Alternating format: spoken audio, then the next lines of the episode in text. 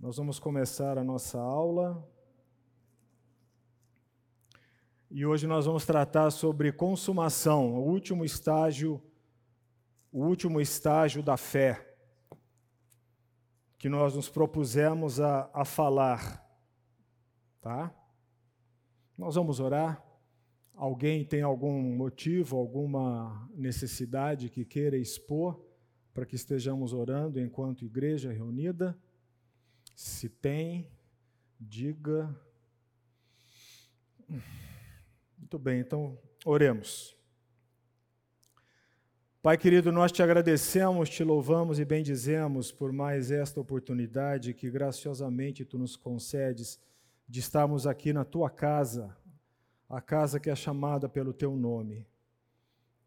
E por ser chamada pelo teu nome, ó Deus, mais uma vez nós clamamos, rogamos a ti, suplicamos mesmo, Senhor, que graciosamente tu nos abençoes neste tempo de estudo da tua palavra, seja nesta classe, seja nas outras classes que se reúnem, seja no templo, na pregação. Que tu abençoes, ó Deus, estes que têm a responsabilidade nesta manhã de devolver a ti, ó Deus, com gratidão aquilo que tu mesmo nos deste, para a edificação da tua igreja. Peço que tu, ó Deus, sejas abundante, ó Pai. Tu preenchas toda a nossa deficiência, toda a nossa lacuna, toda a nossa limitação e que da nossa boca, Deus, não saia nenhuma palavra, Deus, que venha exaltação própria, exaltação de qualquer outra coisa, senão do teu nome e da tua obra que tu realizas. Abençoa abundantemente, ó Pai, este grupo que está reunido aqui, todos os meus irmãos. Ser misericordioso conosco, professores, e ajuda-nos, ó Deus, com auxílio do teu Santo Espírito a expor a tua palavra, com fidelidade, com firmeza com propósito, Deus com condenou do Senhor. É isso que nós oramos no nome de Jesus. Amém. Amém. Nós vamos falar sobre vamos falar sobre consumação. Consumação é uma palavra que ela transmite uma ideia de algo realizado, algo que foi realizado de acordo com os propósitos para o qual aquilo foi concebido. Consumação é uma palavra que traz essa ideia, traz uma ideia de completude, traz uma ideia de realização. Preste atenção neste termo, realização. Realização de algo para o qual houve um propósito estabelecido. É, em algumas culturas, muito lá atrás, os nossos pais, os nossos, os nossos ancestrais, em algumas culturas, quando se referiam, por exemplo, a um casamento, eles diziam se consumou-se o casamento. E por que, que consumou-se o casamento? Porque algo que vinha acontecendo em etapas preliminares, mas com esse escopo, com esse objetivo, foi consumado. Consumou-se o casamento. É? Essa é uma ideia que é transmitida pela palavra consumado. Do ponto de vista bíblico, eu creio que essa palavra ela pode ter nesse efeito dois significados ou duas amplitudes que não são divergentes, nem são antagônicas. Elas dizem respeito ao mesmo propósito, mas sob perspectivas diferentes. Está consumado pode ser usado nas Escrituras no sentido de que alguém completou algo, usando de instrumentos de que foi munido, de que foi provisionado para realizar aquele algo. Então, diante daquilo que está realizado com aqueles instrumentos, esse alguém, de alguma maneira, se refere a um tipo de consumação. Ele está falando de si próprio. Creio eu que possa ser esse o sentido que Paulo falou de si mesmo na carta que ele demonstra ser a mais íntima, a que ele mais se revela, a que ele mais se despe, a que ele mais se torna confidente. A carta dos últimos tempos de Paulo, abra lá em 2 de Timóteo, capítulo 4. 2 de Timóteo, capítulo 4, verso, verso 6, 7, versos 6 e 7. 2 de Timóteo 4, versos 6 e 7. Por gentileza, alguém leia esse texto.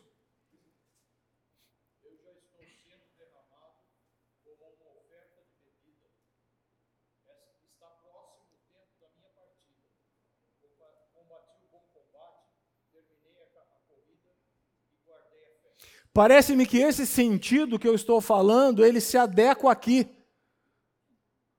numa carta extremamente íntima em que Paulo se abre, em que Paulo coloca, exterioriza tudo aquilo que está no seu coração naquele momento de vida em relação ao seu filho, seu filho Timóteo, que se torna em alguma medida nesta carta seu confidente.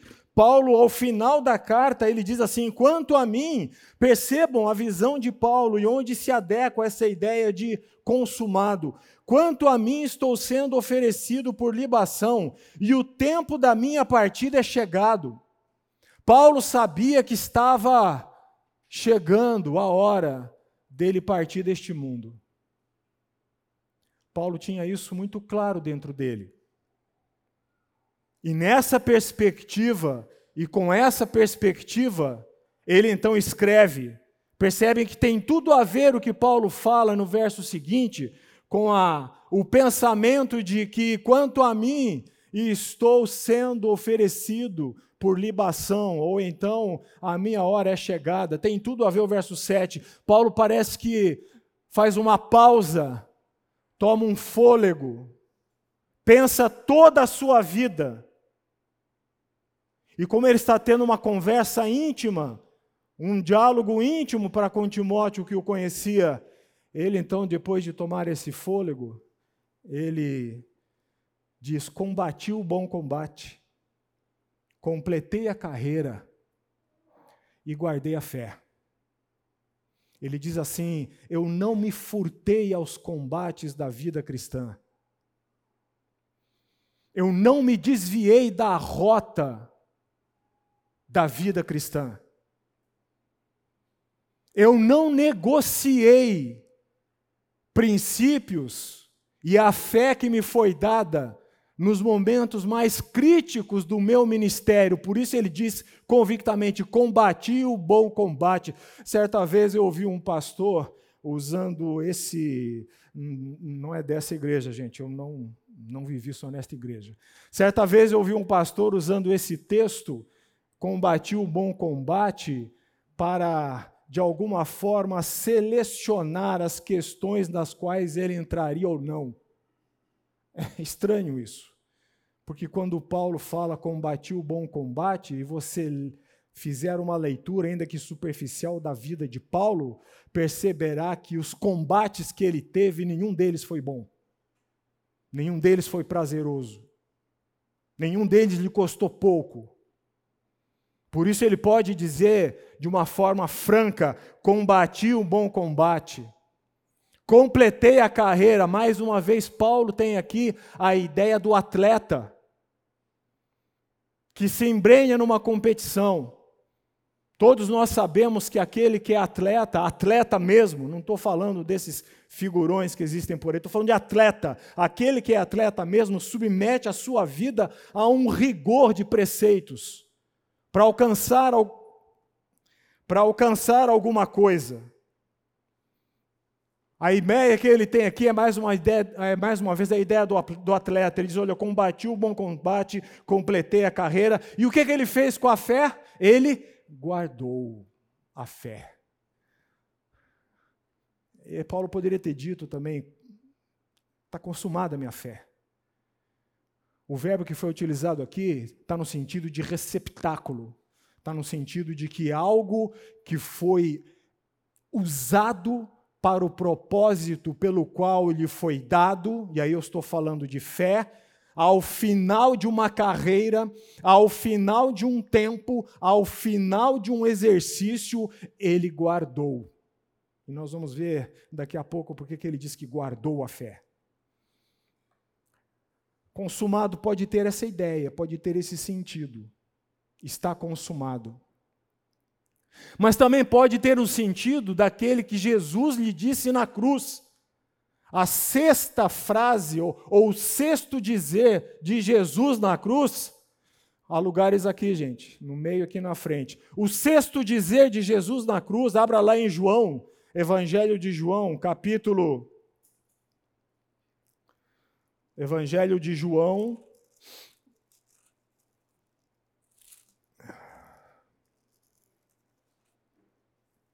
Evangelho de João, capítulo 19 verso 28 até o verso 30. Evangelho de João, capítulo 19, verso 28 ao verso 30.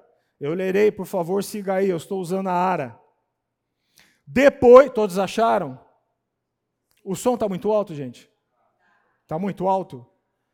É, alguém, alguém que saiba, porque não tem aqui não tem botão para diminuir o volume da voz. Minha voz é assim. Então, alguém que saiba, por gentileza, regule aqui. A minha voz é, é alta. Vá regulando aí, querido. João 19, João capítulo 19, verso 28 até 30.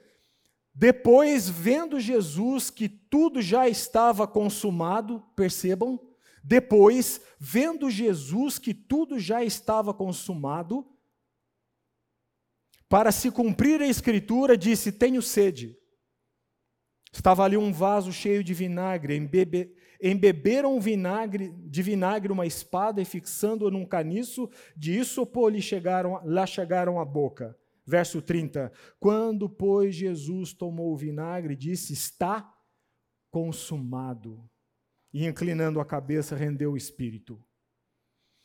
Essa outra ideia que a palavra consumado traz, me parece que está muito bem representada em Jesus Cristo aqui. Enquanto Paulo está falando da sua perspectiva pessoal, da fé que lhe foi dada como um instrumento para que ele realizasse algo, e se essa fé lhe foi dada por alguém, esse instrumento é realizado para a obra de alguém, esse alguém já vimos, né? A fé tem uns estágios do nascimento, do desenvolvimento, do amadurecimento e agora a, consuma a consumação. Já vimos que quem nos dá a fé é o Senhor Jesus Cristo, Deus nos dá a fé.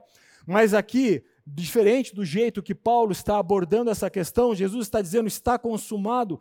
E o que, que ele está dizendo aqui? Existe um termo no sentido consumado que não só se fecha na questão daquilo que foi feito. Jesus está falando em relação ao propósito, meu Pai, para o qual eu vim, está consumado. Mas aquilo que está consumado não está acabado. Essa é uma diferença entre a palavra consumado e extinto, acabado. Nem o apóstolo Paulo usou acabado, ele falou assim: Eu guardei. Nem Jesus disse está acabado, ele falou está consumado. Por quê? Porque o consumado é a obra que o Pai lhe deu a fazer que ninguém poderia ter feito. No entanto, essa obra que o Pai lhe deu a fazer posterga os seus efeitos e postergará os seus efeitos até quando Deus assim aprouver. Percebem? O consumado não se encerra, é aí que eu quero chegar. O consumado não se encerra, ele não trata de uma extinção de algo, ele trata de algo que é depositado, de um instrumento que foi utilizado e que, em sendo utilizado, posterga os seus efeitos. A obra de Cristo continua na cruz, continua gerando os seus efeitos. Né? Aqui ainda é, é, no Evangelho de João, vamos lá para o Evangelho de João, por favor, volte lá no Evangelho de João. No capítulo, eu acho que é o capítulo 12, deixe-me só confirmar, Evangelho de João, capítulo 12, verso 20 até o verso. Está entre o verso 20 e o verso 29, não lerei todo o texto. Nesse texto, me parece que João encerra uma parte, uma seção do evangelho, começa a abrir outra com a chegada de gregos que queriam ver Jesus, percebam, a nação que estava perseguindo Jesus, os judeus, enquanto essa nação estava querendo matá-lo, aqueles que eram dos seus, vim para o que era meu e os meus não me receberam. É, enquanto essa nação estava querendo matá-lo, gregos vieram, prosélitos do judaísmo vieram e queriam ver Jesus. É isso que está nesse texto. Leia em casa, depois você verá. Veja lá o verso 25. Jesus respondendo a esse convite, aliás, 24: Em verdade, em verdade vos digo: se o grão de trigo caindo na terra não morrer, fica ele só, mas se morrer, produz muito fruto. Estão percebendo a ideia do consumado? Verso 25: Quem ama a sua vida, perde-a, mas aquele que odeia a sua vida neste mundo, preservá-la-á para a vida eterna. Se alguém me serve, siga-me, e onde eu estou, ali estará também o meu servo, e se alguém me servir, o Pai honrará. Olha o que, que Jesus fala no verso 27. Agora está angustiada a minha alma, e que direi eu? Pai, salva-me desta hora. Mas precisamente com este propósito vim para esta hora Percebem a tensão nas palavras de Jesus? Combati o bom combate. A minha alma está angustiada, mas o que, que eu farei neste momento de angústia da minha alma, em que ele antevia a cruz se aproximando e todos os horrores da cruz e além dos horrores físicos, dos horrores da humilhação, dos horrores abjetos da detratação moral, além de todos os horrores, os horrores de perder a comunhão com o Pai pelos pecados que lhe seriam impostos, os meus e os seus. E ele diz assim: Eu orarei ao Pai, dizendo: Livra-me. Que coisa maravilhosa. Pai, salva-me desta hora. Estão percebendo a fé? Aonde deve nos levar no consumado, o que que ele fala? Foi precisamente para este propósito que eu vim. A palavra consumado, então, ela de modo nenhum está ligada a algo que termina, no sentido bíblico.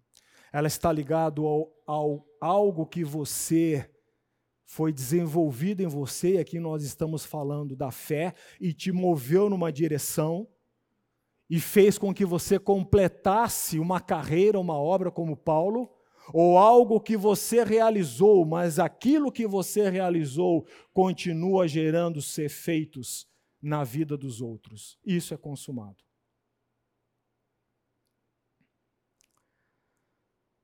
É... Na minha trajetória cristã, já presenciei algumas coisas que foram impactantes tive a oportunidade, não sei se posso dizer assim, de presenciar duas possessões demoníacas. E uma delas, uma delas bem impactante. Mas a imagem que eu trago na vida cristã mais impactante, ou entre as mais impactantes, não é essa. Em 1983, por volta de 1983, chegou na igreja onde eu estava, onde eu frequentava, naquela época eu acho que eu era o presidente da mocidade, pastor Sebastião. Pastor Sebastião era um cearense desse tamanho assim. Homem de um humor muito bom e de uma firmeza de vida com a palavra e com Deus também. Né? Ah, a enormidade da convicção dele contrastava com a pequenez da estatura dele. Pastor Sebastião chegou naquela igreja, foi um dos homens que Deus usou para trabalharem a minha vida. Pastor Sebastião chegou naquela igreja já com idade avançada, ele tinha uns setenta e poucos anos, eu acho, era o final do ministério dele. Dona Eulina, a esposa dele, era mais idosa que ele, não sei quantos anos. e, e ele esteve lá, o ministério dele não durou muito tempo, porque a dona Eulina, a esposa dele, ficou doente, já vinha doente. A doença dela se agravou. E ele então decidiu encerrar o ministério e voltar para sua casinha lá no Rio de Janeiro, Oswaldo Cruz. Casinha simples, humilde, compatível de um homem íntegro, muito diferente de alguns homens que há por aí hoje, que em momento nenhum explorou o rebanho. Casinha simples, humilde dele, mas compatível com a integridade dele. Só abrindo um parênteses na história, quando ele chegou dois meses depois, lá na igreja haviam três ou quatro, a igreja de 200 membros, pequena, e por ser de 200 membros, três ou quatro que tinham algum destaque, ou achavam que tinham, ganhavam destaque. Uns porque eram descendentes dos fundadores da igreja, não sei qual que é o prêmio disso, mas vá lá. Outros por causa da condição de vida que tinham. Um desses, na porta da igreja, com dois meses, o pastor Sebastião na igreja, caiu na tremenda Tremenda insensatez. Tremenda estupidez. De ao sair e cumprimentá-lo, virar para ele e dizer: Ó oh, pastor, eu já, já deixei meu dízimo lá, o senhor pode tratar de consertar seu carro. O carro dele, um Corcel LDO, tinha fundido o motor. Os mais antigos sabem o que é um Corcel LDO. Eu não vi sorriso nos jovens, mas nos antigos eu ouvi. Eu estava ali por perto. Eu estava talvez na fila para cumprimentá-lo. Aquele homem pediu para chamar o tesoureiro. Quando o tesoureiro chegou, falou assim: Fulano, leve esse irmão lá no gasofilácio, abra o gasofilácio e deixe-o tirar o envelope dele, que está lá no gasofilácio. Aí o homem ficou espantado, olhou para ele, ele virou para o homem e falou assim: meu irmão, o meu nome sempre esteve na folha de pagamento do céu. Ok? Vá lá e pega o seu dinheiro. Porque se o irmão não pegar o seu dinheiro, esse dinheiro terá outra destinação. E eu estarei aqui durante a semana, se o irmão quiser conversar sobre dízimo, nós vamos falar sobre dízimo biblicamente. Um homem de convicção firme, inabalável. Muito bem. Pastor Sebastião foi para o Rio de Janeiro e, vez por outra, eu ia visitá-lo. Ah, não chegou a ser uma vez por ano, mas há alguns anos eu fui visitá-lo. Na última vez que eu tive lá, Dona Eulina, ela já ela já não reconhecia ninguém, ela já estava na cama, não levantava praticamente, praticamente cega. Ela não reconhecia mais marido, não reconhecia mais filhos, filhas, netos, bisnetos, não reconhecia mais ninguém. Ela simplesmente estava na cama. E naquele domingo à tarde, eu estava sentado com o pastor, depois do almoço, no sofá da sala, e um grupo de irmãs apareceu para fazer uma visita para a dona Eulina. Aí elas entraram e se dirigiram para o quarto dela. Naquela tarde havia uma enfermeira cuidando da dona Eulina. E eu continuei ali com o pastor conversando. Depois de algum tempo, eu, nós ouvimos as irmãs cantando um hino, um ou dois hinos, e quando terminaram de cantar os hinos, passou um tempinho, uma das irmãs veio à sala e falou assim: Pastor, por favor, vem aqui que nós não sabemos o que está acontecendo. E eu, como estava com ele, fui com ele, né? Nós fomos até o quarto. Quando nós chegamos no quarto, Dona Eulina estava deitada e ela com a mão fazia assim e grunhia com a boca. Hum, hum, uma espécie de um barulho desse ficava fazendo assim com a mão. Aí ele perguntou: o que, que aconteceu? Aí a irmã falou assim: não, nós terminamos de cantar, estávamos aprontando para ir embora. E a irmã fulana de tal é, começou a ler o Salmo 23, assim que ela começou a ler o Salmo de 23, a irmã Lina ficou assim agitada. Aí ele falou assim, ela está pedindo para sentar. Aí a enfermeira, as irmãs pegaram, sentaram, acomodaram na cabeceira da cama. E quando ela se achou sentada, aquela irmã com Alzheimer, que já não reconhecia ninguém, ela recitou o Salmo 23, do começo ao fim. ela não engoliu uma estrofe, ela não engoliu uma palavra, ela não atropelou uma vírgula. Do começo ao fim. Entendem onde eu quero chegar?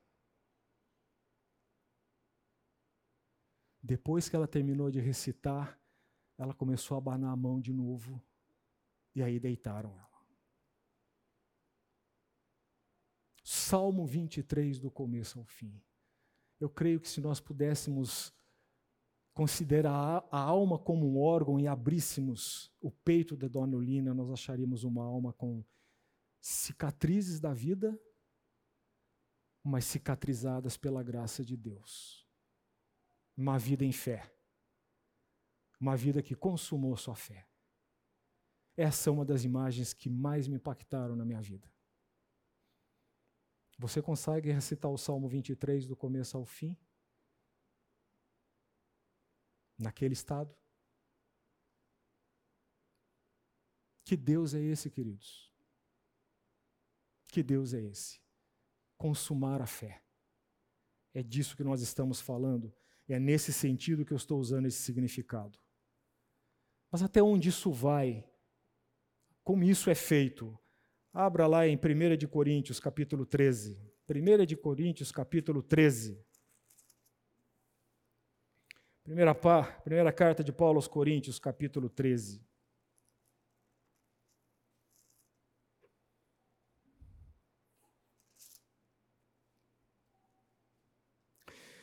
Depois que Paulo tratou de vários assuntos na igreja de Coríntios, depois que Paulo tratou da prepotência, do orgulho dos irmãos lá em Coríntios, da competição, da competição de classes, de perversão dentro da igreja, divisões, contendas, ciúmes, invejas, porfias, Coríntios era uma igreja recheada de tudo que é ruim para ser tratado. Depois que Paulo tratou de tudo isso, ele vem falar dos dons e da unidade da igreja, que começa lá atrás no capítulo 12. Ele fala da unidade da igreja. E aí ele encerra o capítulo 12, começando o capítulo 13, com a seguinte expressão: é o final do capítulo 12. E eu passo a mostrar-vos um caminho sobre modo excelente. Olha, em vez de vocês focarem a vida nisso, Entendam que a vida cristã ela tem algo muito mais excelente. A proposta é muito mais excelente. É isso que ele começa quando abre o capítulo 13. Veja aí no capítulo 13. Ainda que eu fale as línguas dos homens e dos anjos, Paulo está usando aqui uma hipérbole. A hipérbole é um exagero linguístico utilizado pelos autores para colocar em realce um contraste e para invocar uma resposta a esse contraste. Deliberadamente o autor usa um, um exagero na língua, exageros. E a resposta a esses exageros é: não é que eu vou conseguir, é que ainda, mas não conseguirei. Entendem o raciocínio? Então Paulo fala: ainda que eu fale as línguas dos homens e dos anjos, se não tiver amor, serei como bronze que soa ou como símbolo que retine. Verso 2: Ainda que eu tenha o dom de profetizar e conheça todos os mistérios e toda a ciência, é possível algum homem neste mundo conhecer toda a ciência? Uma hipérbole. A resposta que se invoca é: não tem jeito. Mas ainda que isso fosse possível a algum homem, se esse homem não tivesse amor, veja que ele continua o argumento, e aí ele coloca a fé. Ainda que eu tenha tamanha fé a ponto de transportar montes, se não tiver amor, nada, nada serei.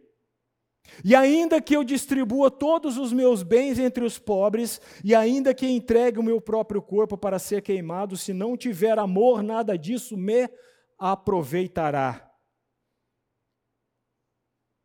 E aí ele então começa a falar sobre o amor. Paulo aqui não está dando uma definição do amor. O que Paulo está nos apresentando aqui, nada mais, nada menos é do que traçar as características do caráter cristão. Paulo está falando do caráter cristão. Paulo não está dando uma definição de amor. Ele está traçando as características do caráter cristão. Numa das outras aulas eu usei a figura de se você pudesse fazer aqueles, aquele, aquele jogo que tinha muito tempo nos almanaques de ligar pontos, o que Paulo está ligando aqui, no final aparece o cristão, como deve ser o caráter cristão? Aí ele começa: o amor é paciente, é benigno, o amor não arde em ciúmes, não se ufana, não se ensoberbece, não se conduz inconvenientemente, não procura os seus interesses, não se exaspera, não se ressente do mal, não se alegra com a injustiça, não se não, mas regozija-se com a verdade.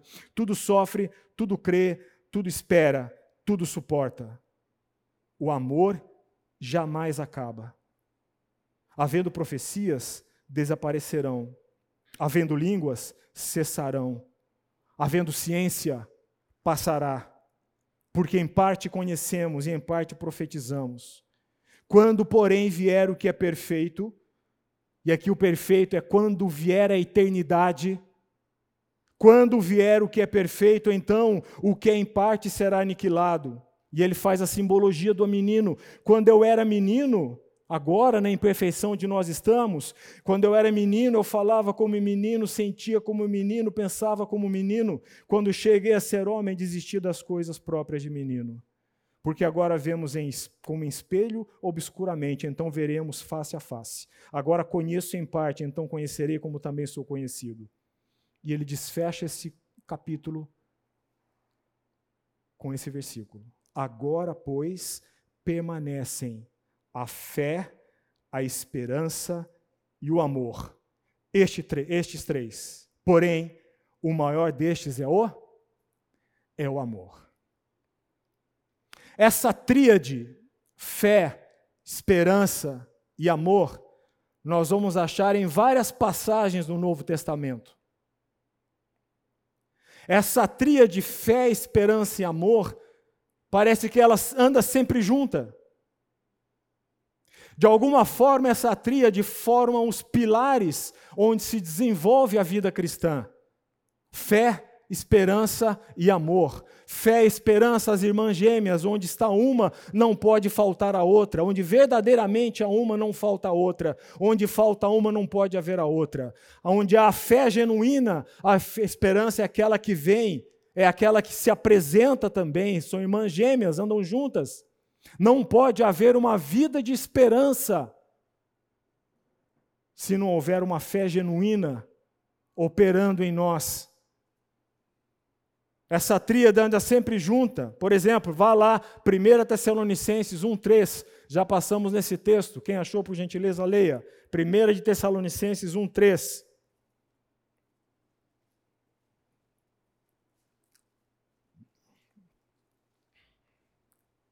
Outro irmão já abra também Gálatas 5, de, é, 5 e 6. 1 Tessalonicenses, quem achou, leia, por favor.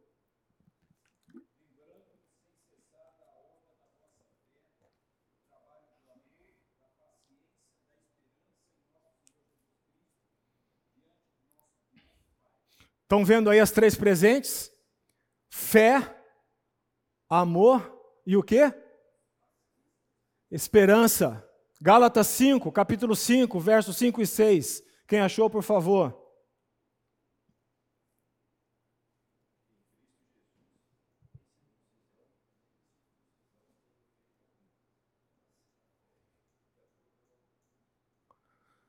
Em Cristo Jesus, nem circuncisão. Por favor, quem leu? Mais? A fé que atua pelo amor. Hebreus 6, 9 e 12. Hebreus capítulo 6, 9 e 12. Hebreus capítulo 6, verso 9 e 12. Quem achou, por gentileza, leia.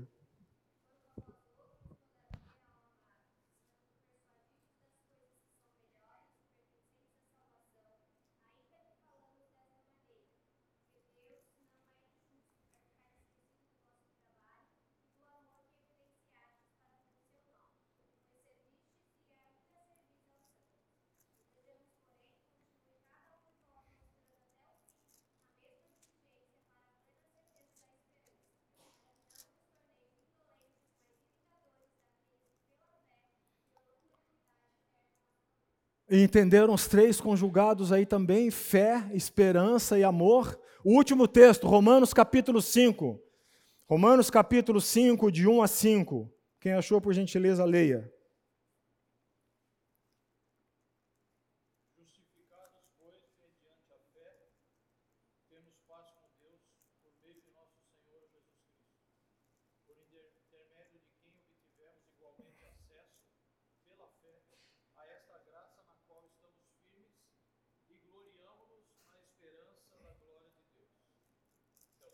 Sim, por favor.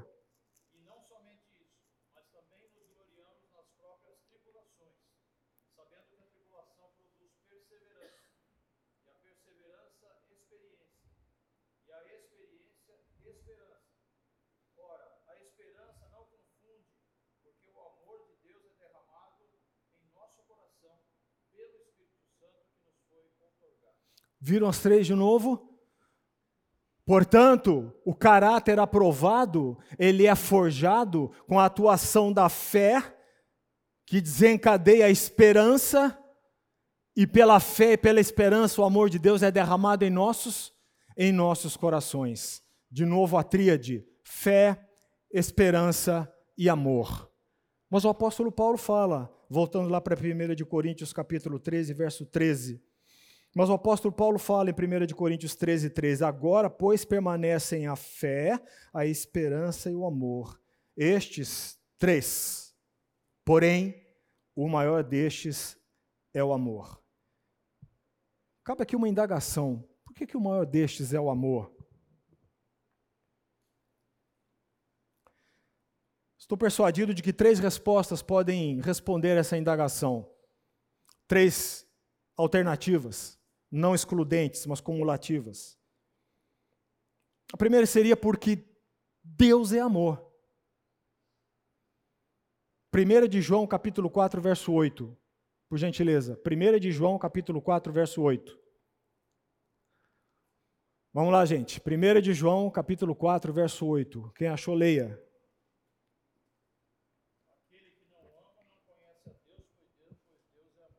Deus é amor.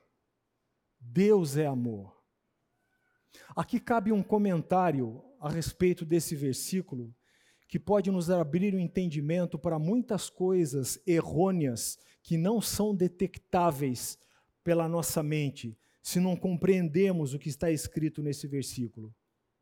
Repare você comigo que o que está escrito no texto é: Deus é amor. No texto não está escrito o amor é Deus. O texto diz que Deus é amor. Isso é de suma importância nessa sociedade secularizada em que nós estamos vivendo, em que o amor e todas as formas do amor, principalmente libertinas, é exaltada como um Deus. O que vale é o sentimento de amor que eu tenho por alguma causa ou por alguém. Não importa se essa causa ou se esse alguém vai de encontro àquilo que é o caráter de Deus. Porque o que está endeusado na nossa sociedade é o amor como Deus. Nós não vamos parar, nós vamos seguir, vamos terminar mais cedo é o amor como Deus. No entanto, a Escritura coloca a coisa de maneira muito diferente. Ela está dizendo: olha, Deus é amor. E se Deus é amor, não são as emoções, não são as minhas preferências, não são as minhas atitudes, o meu afeiçoamento a qualquer coisa, a qualquer causa, a qualquer ideologia, a qualquer pessoa, a qualquer objeto que toma o primeiro lugar na minha vida.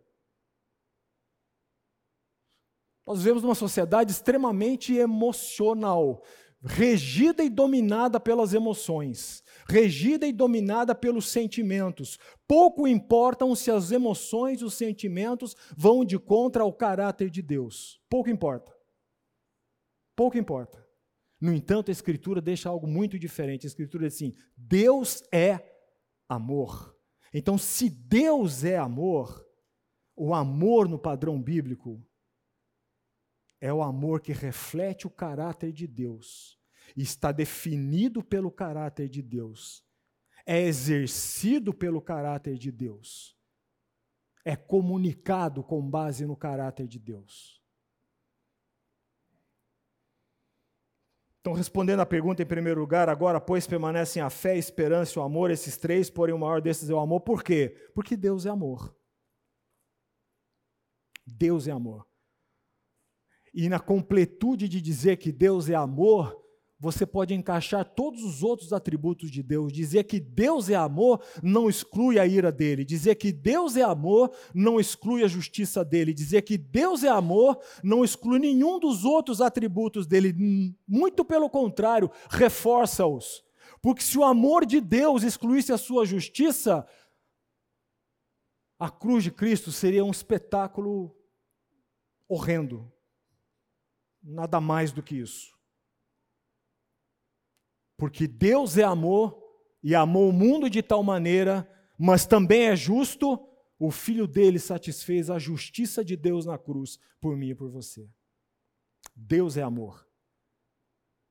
Eu tenho encontrado algumas pessoas isso eu falo na generalidade, gente, na generalidade da, da, da, dos relacionamentos da minha vida. Algumas pessoas simplesmente dominadas por sentimentos, por ideologias, por paixões, por questões que não são guias confiados ou confiáveis para a nossa vida. Segundo lugar, por que, que destes três o amor é o maior? Porque enquanto a fé e a esperança são virtudes cristãs que têm a ver comigo? Ou têm a ver com o desenvolvimento da minha vida? São para mim, não no modo egoístico, o amor tem a ver com o outro. Não pode haver amor sem haver o outro. O amor suscita necessariamente o desenvolvimento de um relacionamento. Enquanto a fé e a esperança têm a ver comigo, tem a ver com o desenvolvimento da minha vida cristã, rumo à maturidade, à profundidade no meu relacionamento com Deus, necessariamente o amor tem a ver com o outro, tem a ver com a minha devoção para com Deus, e por causa da minha devoção para com Deus, tem a ver com o meu serviço ao próximo, aos meus amigos e muito mais aos meus inimigos. O amor tem a ver com algo fora de mim,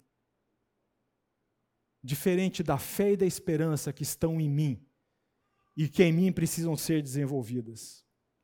O terceiro motivo pelo qual eu creio que o apóstolo Paulo deixa claro nas Escrituras que dessa tríade o amor é o maior porque quando nós chegamos ao ponto de dizermos combati o bom combate, acabei a carreira, guardei a fé, para onde nós iremos? Só subsistirá lá o relacionamento do amor perfeito.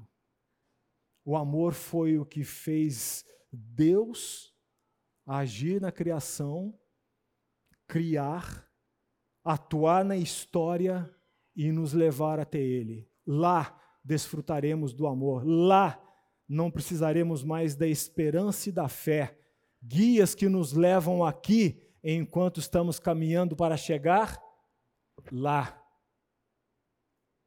É por isso, creio eu, que Paulo fala: agora, pois, permanecem a fé, a esperança e o amor, estes três, porém, o maior destes é o amor.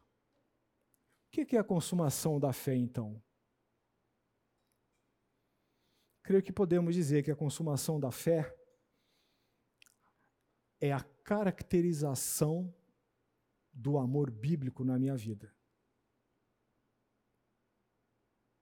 Seja enquanto caminho aqui de uma fé madura, seja quando chegar a hora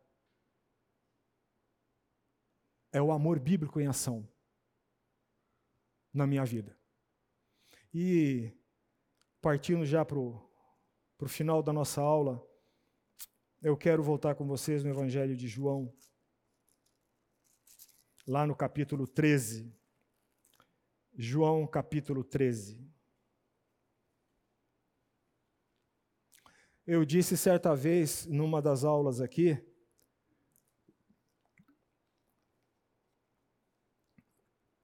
que os capítulos 13, 14, 15 e 16 do Evangelho de João são as últimas palavras de Jesus enquanto aqui neste mundo. Na sua primeira vinda. Parece-me que o Senhor Jesus deliberadamente, deliberadamente, ele achou na sua agenda, cavou na sua agenda, ele abriu na sua agenda um espaço para ter este momento mais próximo, mais íntimo, com aqueles que andaram com ele mais de perto. Há algo neste Há algo neste texto que William MacDonald costuma dizer que é um dos mais belos textos de devoção das Escrituras. Há algo neste texto, nesses capítulos, que nos arremete à ideia, à figura de um pai, de um amoroso pai que sabe que está chegando a sua hora. E aí deseja ver toda a família reunida para que possa dizer algo e, meu querido, se você for convidado um dia a participar de um momento desses, não recuse. Vá. E ouça o que essa pessoa tem a dizer. Me parece que o ambiente que está se formando aqui é meio como isso.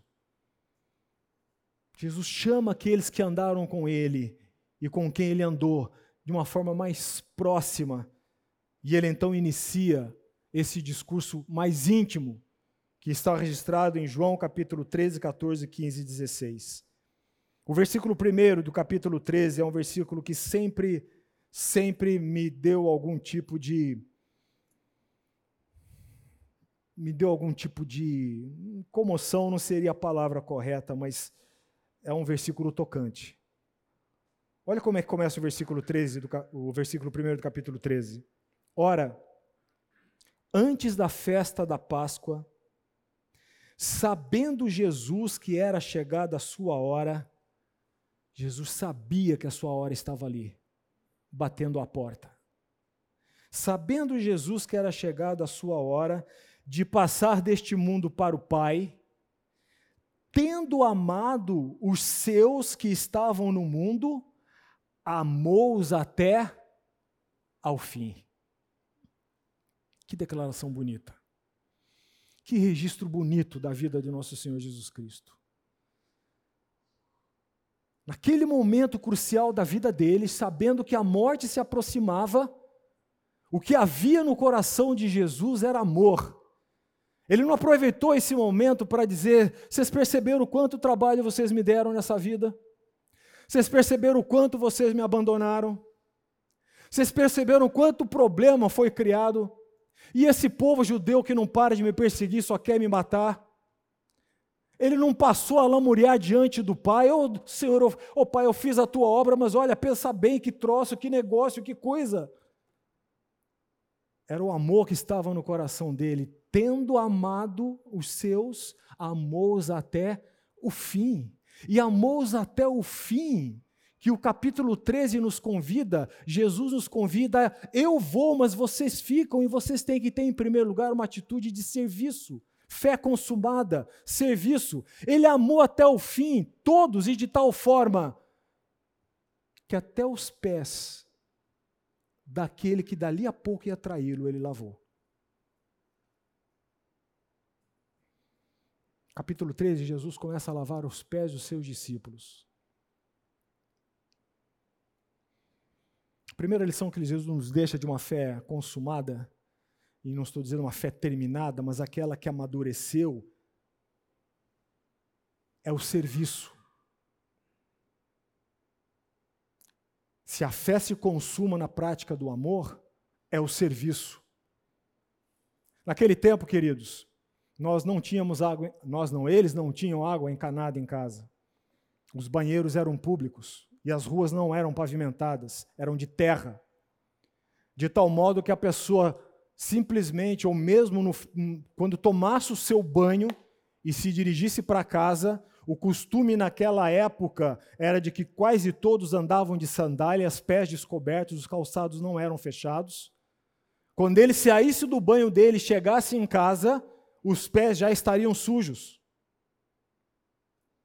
Por isso, em todas as casas, em todas as casas, havia um dentre os serviçais, os servos da casa, que tinha única tarefa de ficar de prontidão, para que quando o dono da casa ou os convidados do dono da casa viessem, a função daquele servo era, quando aquela pessoa descalçasse as sandálias, pegar água numa bacia e ir lá e lavar os pés daquela pessoa.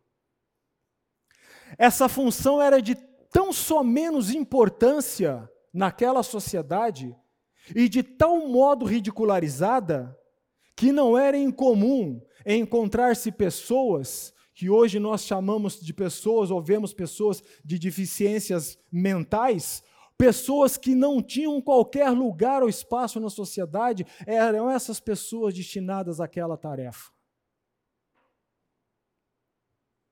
E olha, não deveria nada agradável, não deveria ser nada agradável lavar os pés daquelas pessoas.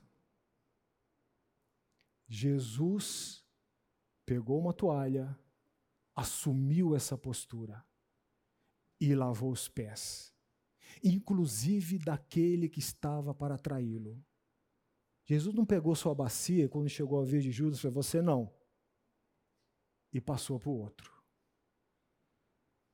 Uma fé consumada é uma fé que parte para o serviço. Veja o que fala lá no capítulo 13, verso 17. Verso 17, no verso 13 é Jesus dizendo: Ele acabou de lavar os pés de todos e todos estavam estupefados. Porque na cabeça deles, jamais aquele que poderia ser o rei messiânico tomaria o lugar daquele servo desnudo, débil, insignificante. E diante da estupefação de todos, Jesus olha para eles no verso 13 e fala assim: vós me chamais de vós me chamais o mestre, o Senhor, e dizeis bem, porque eu sou. Nenhuma falsa modéstia. A palavra grega aqui é kyrios, que significa Deus soberano, soberaníssimo sobre tudo. E ele fala: vocês dizem bem, porque eu sou. Ora, verso 14: se eu, sendo Senhor e mestre, vos lavei os pés, também vós deveis lavar os pés uns dos outros. Lavar os pés aqui não é simplesmente é uma prafiguração no ato físico de lavar os pés. É o meu relacionamento com o outro. Verso 16, verso 15, porque eu vos dei o exemplo para que como vos fiz, eu vos fiz, façais vós também. Verso 17: Ora, se sabeis estas coisas, bem-aventurados sois se as praticardes. Nesse momento íntimo, Jesus disse: Olha, eu estou indo para o Pai, e o que eu vos deixo é, em primeiro lugar, serviço. A fé consumada tem que passar para o serviço. No capítulo 14, vendo Jesus que todos estavam turbados, ele então no capítulo 14, ele consola aqueles que são seus. Rapidamente, alguém lê o verso primeiro do capítulo 14.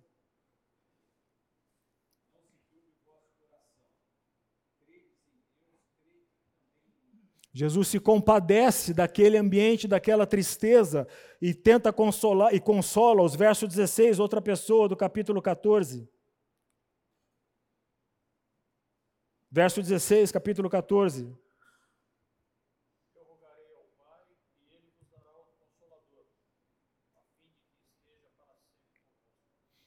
Está falando do Espírito Santo. Verso 17: O Espírito da verdade que o mundo não recebe, não, não pode receber porque não vê nem o conhece. Vós o conheceis porque ele habita convosco e estará em vós. Não Verso 18: Não vos deixarei órfãos, voltarei para vós mesmos. Que, que palavra inspiradora. Verso 27, para terminarmos o capítulo 14. Estou passando para não me deter muito. Verso 27.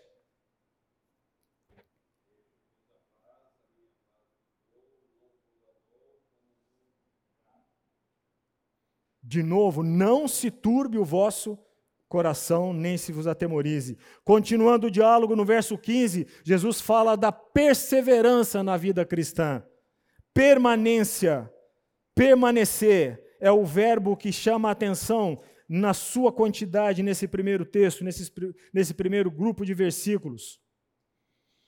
Verso, é, capítulo 15, verso é, 5 e 6, por favor, quem achou, leia.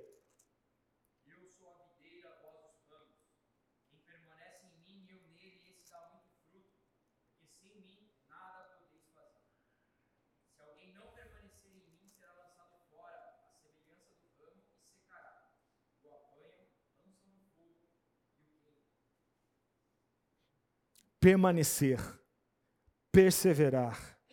Verso 9: Como o Pai me amou, eu também vos amei. Permanecei no meu amor. Permanecei no meu amor. Permanecei. Verso 10: Se guardardes os meus mandamentos, permanecereis no meu amor, assim como também eu tenho guardado os mandamentos de meu Pai, e no seu amor eu permaneço. Para finalizar o verso 15, permanência, verso 16, o capítulo 15, verso 16, por favor. 15, 16.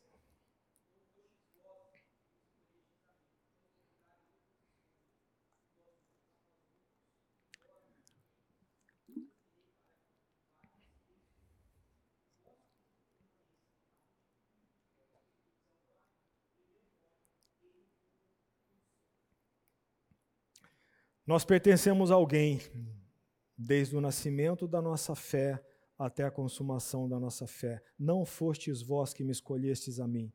Pelo contrário, eu vos escolhi a vós, a vós outros, e vos designei para que vades e deis fruto, e o vosso fruto permaneça, a fim de que tudo quanto pedirdes ao Pai, em meu nome, eu vou-lo conceda. No, verso, no capítulo 16, Jesus explica a missão do Consolador. E eu quero avançar para o capítulo 17, que é chamado, conhecido como a oração sacerdotal do nosso Senhor. Oração da hora chegada, da despedida. Nós vamos ler esse capítulo 17. Diz assim: Tendo Jesus falado estas coisas, levantou os olhos ao céu e disse: Depois dele comunicar todas as verdades, depois dele comunicar tudo aquilo que eles deveriam fazer, observar, como deveriam se portar, tendo Jesus falado essas coisas, levantou os olhos ao céu e disse: Pai, é chegada a hora glorifica teu filho, para que o filho te glorifique a ti. Assim como lhe conferiste autoridade sobre toda a carne, a fim de que ele conceda a vida eterna a todos quantos, a todos os que lhe deste. E a vida eterna é esta, que te conheçam a ti, o único e verdadeiro Deus, e a Jesus Cristo, a quem enviaste. Eu te glorifiquei na terra. Olha a palavra com consumando a obra que me confiaste a fazer. E agora, glorifica, meu Pai, contigo mesmo, com a glória que eu tive junto de ti antes que houvesse mundo. Jesus reafirma a sua plena divindade em meio à sua humanidade da morte chegando. Com a glória que eu tive junto de ti, antes mesmo que houvesse mundo. Vamos pular para o verso 9. O que, que fala o verso 9?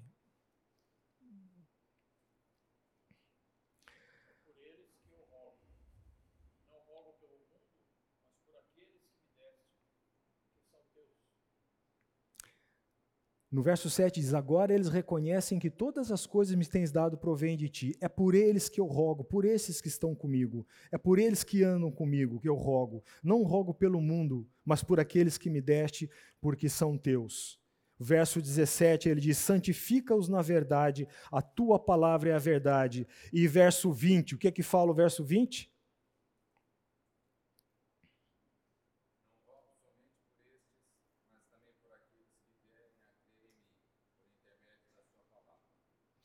É impressionante que o Senhor Jesus orou por mim e por você. Lá. Lá. Ele já orou por mim e já orou por você. E não rogo somente por estes que estão aqui, mas também por aqueles que vierem a crer em mim por intermédio da Sua palavra. Aqui eu vou seguir até o final do texto. A fim de que todos sejam um, como tu és, ó Pai, em mim e eu em ti, também sejam eles em nós, para que o mundo creia que tu me enviaste. Eu lhes tenho transmitido a minha glória que tens me dado, que me tens dado, para que sejam um como nós somos. Eu neles e tu em mim, a fim de que sejam aperfeiçoados na unidade, para que o mundo conheça que tu me enviaste e os amaste como também amaste a mim.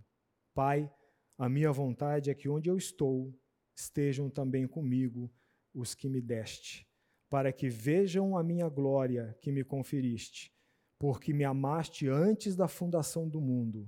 Pai justo, o mundo não te conheceu, eu parei te conheci, e também estes que compreenderam que tu me enviaste, eu lhes fiz conhecer o teu nome e ainda o farei conhecer, a fim de que o amor com que me amaste esteja neles e eu neles esteja.